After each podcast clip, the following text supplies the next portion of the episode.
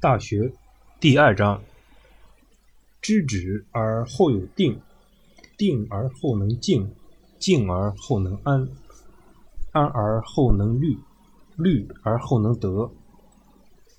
知道应当需要达到的境界，然后才能够意志坚定，意志坚定后，才能够使自己保持镇定，心态镇静，才能够保持心态的平稳。心态平稳，才能让自己考虑事情周全，周全才能够有所收获。动与静是生命的基调，动是进取的姿态，是积极奔赴的形象；静是心灵的常态，是回归心灵的栖居。动是行为实践与选择，让我们求证拥有；静。让我们休息，让我们领悟，让我们思考品味。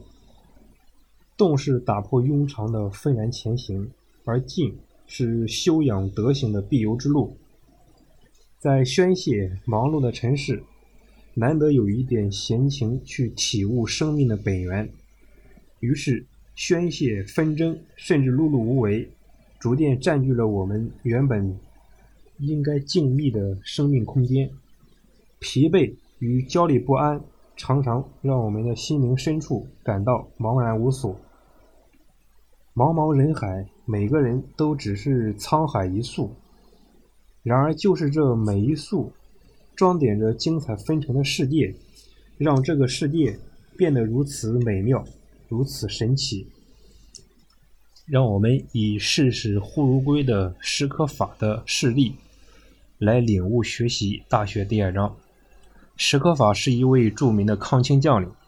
一六四四年，山海关总兵吴三桂投降了清朝，然后他带领清军进入山海关，占领了北京。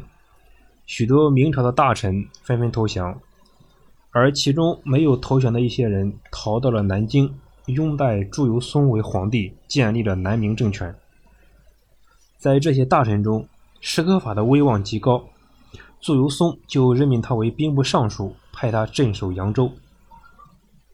石可法到达扬州之后，与士兵同甘共苦。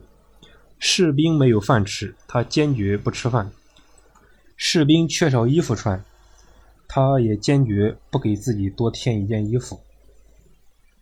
他训诫士兵要时刻提高警惕，防备敌人的来袭。他自己也以身作则。整天住在军营，甚至夜里睡觉也不脱铠甲。同时，他还设立了礼贤馆，专门接待从四面八方来投奔的人士。但是在南明政权中，像石可法这样的人实在是太少，大部分人都沉浸在花天酒地的享乐之中，不管国家的前途和命运。所以，石可法的心血最后还是白费了。一六四五年，清玉亲王多益统帅大军渡过黄河，向南明大举进攻。史可法接到报告后，立刻发出告急文书，要求各地派兵救援扬州。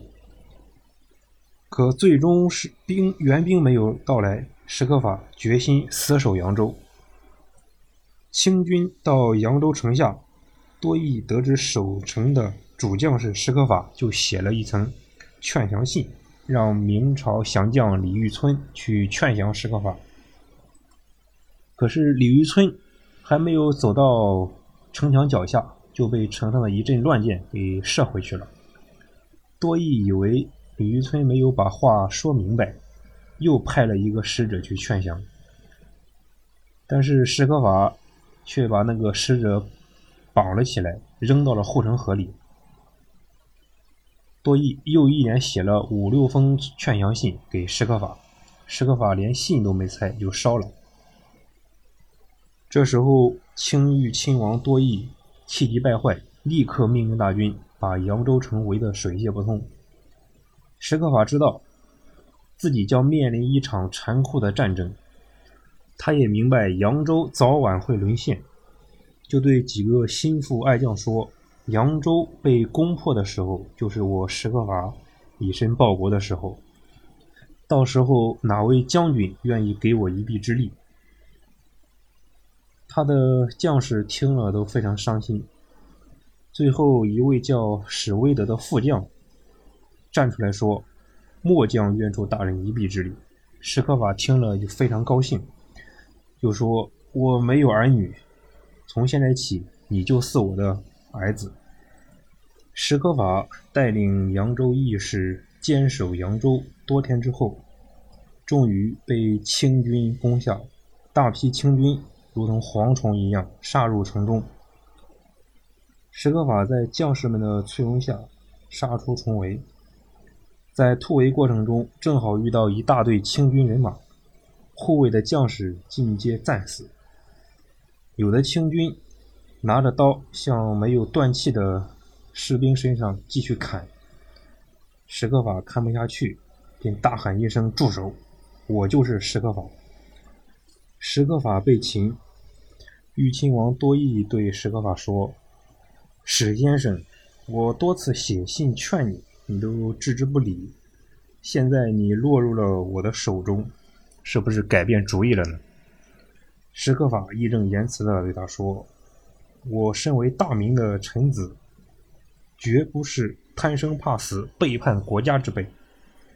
你要杀就杀，不用废话。”多益很钦佩史可法的忠肝义胆。但多次劝降以后，仍然劝不动史可法，最终只得对史可法说：“你已经对明朝尽了忠心了，我也很敬重史先生。只是可惜大明像你这样的忠臣真是太少了。”史可法被杀后，史德威。悄悄返回扬州城中去寻找他的遗体，但是扬州城经过清军的大屠杀，到处都是血丝，再加上天气炎热，许多尸体都已经腐烂，难以辨别面目。史德威没有找到史可法的遗体，只好把史可法生前穿过的衣服和用过的东西带了回去，埋葬在了扬州城外梅花岭上。这就是扬州城外有名的石可法衣冠冢。